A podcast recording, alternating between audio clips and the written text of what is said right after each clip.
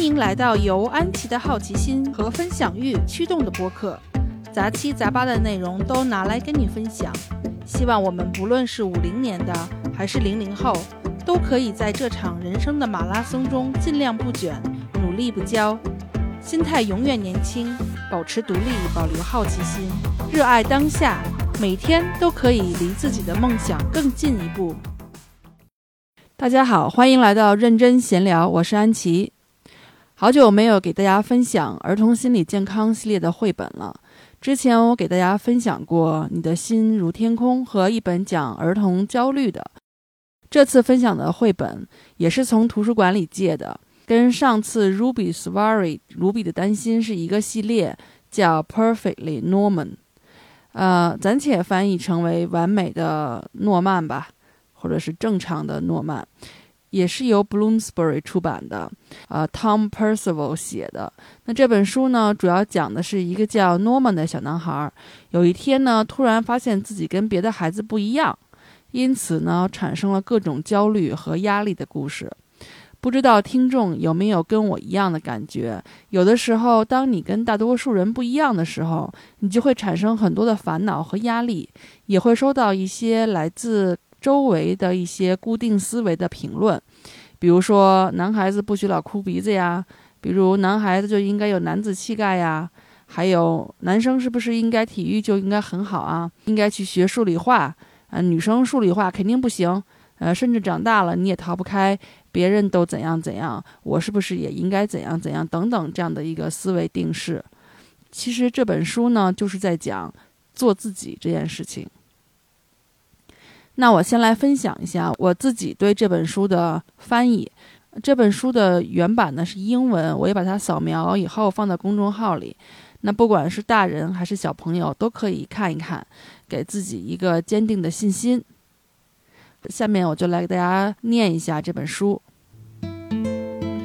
完美的诺曼，诺曼一直都很正常，跟其他人没有什么区别，直到有一天。他长出了一对翅膀。诺曼曾经想象过自己长得很高，或者像爸爸那样长出了胡子，但是他从来没有想过会长出一对翅膀。但是既然已经这样，他决定试试自己的新翅膀。很快的，诺曼就可以到处遨游，感受到了前所未有的快乐。但是晚饭时间到了。因为诺曼一直都很正常普通，他不知道父母看到他有了一对无与伦比的翅膀后会作何感想。因此，当他回到家，他穿上了一件大衣，把自己包裹起来。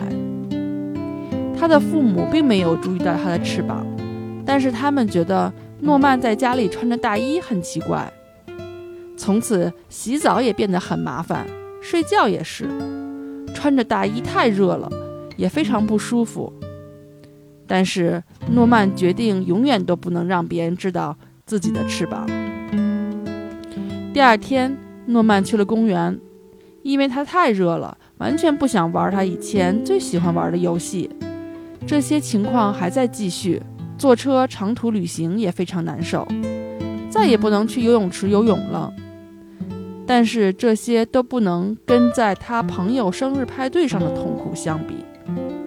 唯一能让诺曼觉得恢复正常的时候，就是下雨的时候。有一天，有一个男孩试图强行脱掉他的大衣，诺曼只能逃跑，而且觉得很紧张、愤怒和悲伤。他多么希望他从未长出过那对讨厌的翅膀。突然，他看到了一些在高空中飞翔的鸟儿，想起他第一次飞翔时候的快乐，这让他发现，其实是这件大衣让他变得痛苦，而不是翅膀。你为什么不把这个烦人的大衣脱掉呢？他的父母问道。诺曼看着他们，有些犹豫。他的父母向他微笑，并点头示意。诺曼也向他的父母笑了笑。然后他脱掉了那件大衣，卓越的翅膀展开来，诺曼一下跃上天空。终于，他摆脱了那件大衣。他同时也察觉到，有一些其他的小朋友也穿着厚厚的、沉重的大衣。他们都紧张地看了看诺曼，又互相打量了一下。经过一刻的沉默，然后，哗的一下，天空中布满了飞翔的人们。诺曼从未觉得如此开心。他意识到，世上就没有所谓的完美的正常人，但是他仍然是那个完美的诺曼，一直以来就是这样。好了，我的这个中文的翻译就是这个样子。嗯，还想不想听我用蹩脚的英语念一念呢？行，不用回答，我也知道你想，那就再来附赠一个英文版。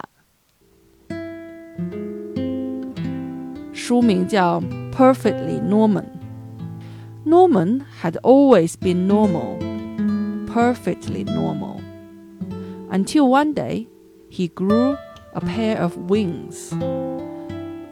Norman had imagined growing taller or growing a beard like his dad, but he had never imagined growing a pair of wings. Still, they were here now, so he decided to test them out right away. Soon, Norman was swooping around and generally having the most fun ever. But then, he had to go in for dinner. You see, Norman had always been so normal, he didn't know how his parents would feel about his extraordinary wings. As he went in, Norman covered himself up in a great big coat. His parents didn't notice the wings, but they did think it was odd to be wearing a coat indoors. Bath time was problematic. So was bedtime. The coat was hot and uncomfortable, but Norman had decided that no one should see his wings ever. The next day, Norman went to the park, but he was far too hot to play any of his favorite games. And so it went on. Long car journeys were unbearable the swimming pool was dreadful, and that was nothing compared to his friend's birthday party. The only time that Norman could feel normal now was when it rained. One day, a boy tried to pull his coat off, and Norman had to run away, hot faced, angry, and sad. He wished he'd never grown those stupid wings. Then he saw some birds high up in the sky and remembered the joy of his first flight. It occurred to Norman that it was the coat that making him miserable, not the wings. Why don't you take that tatty old things off? suggested his mom and dad. Norman looked up at them hesitantly. His parents smiled and nodded. Norman smiled back. Then he threw off the coat and let his wonderful wings fan out. Norman leapt into the air. Finally, he was free of the coat. He noticed a few other children wearing thick, heavy coats of their own. They looked up at Norman and rounded at each other nervously. There was a moment's pause. And then, whoosh, the sky was filled with flying people. Norman had never felt so happy. He realized that there was no such thing as perfectly normal. But he was perfectly Norman, which was just as it should be. 好了，这就是这本书。这本书其实我们家老大 Alfie 他跟我讲，他们在学校里老师其实有给他们 讲这本书，所以就是属于他们就是在学校中对于儿童的心理的一方面的教育的一些启蒙读物吧。我问他，我说老师怎么跟你讲的呢？反正他的简单的回答就是每个人都可以做自己，每个人都可以有权利跟别人不一样。那这个绘本的文字呢和绘画其实有很多的小心思在里面，比如这本书的名字叫 Perfectly Norman，那这个 Norman 呢是英语中男孩子或者是男人的名字，同时也是跟英语中的正常、普通、平常这个词 normal 算是谐音梗吧。但是这个不能扣钱啊，因为这个英语里的 Perfectly Normal 改成 Perfectly Norman 以后呢，就变成了名词形容词化了。其实你也可以改成自己的名字。也就是不管是谁，你都是正常的。也就是说，跟别人不一样是完全没有问题的。另外呢，诺曼的翅膀用来比喻他跟其他所谓正常人不太一样的地方，但是这个翅膀的比喻是正向的。我们经常说插上想象的翅膀，翅膀会带着我们的想象力飞翔，如虎添翼等等。那其实翅膀呢，就是比喻赋予给我们的一种力量。所以，当一个人与众不同的时候，与其说他不合群、不正常，不如说他从另外一个角度其实是更有某一些天赋和能力的。比如我们从小听到过的各种伟人、名人和成功人士小时候的故事，你都会发现他们有某种程度上的不合群。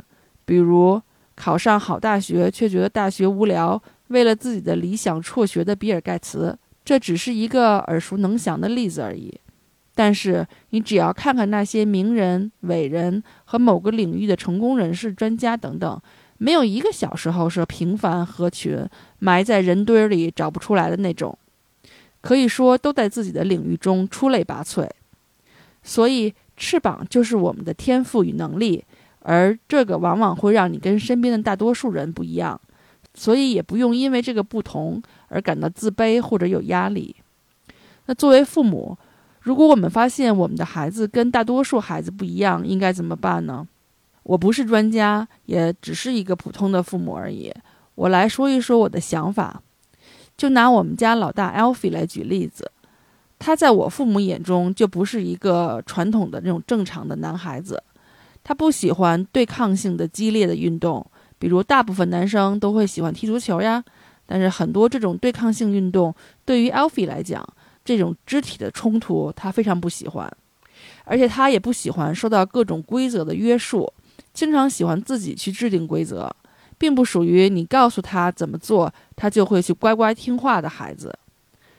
但是我又觉得需要有体育运动，而且要找到一两种终生热爱的体育项目，对孩子成人以后他的心理健康也有好处。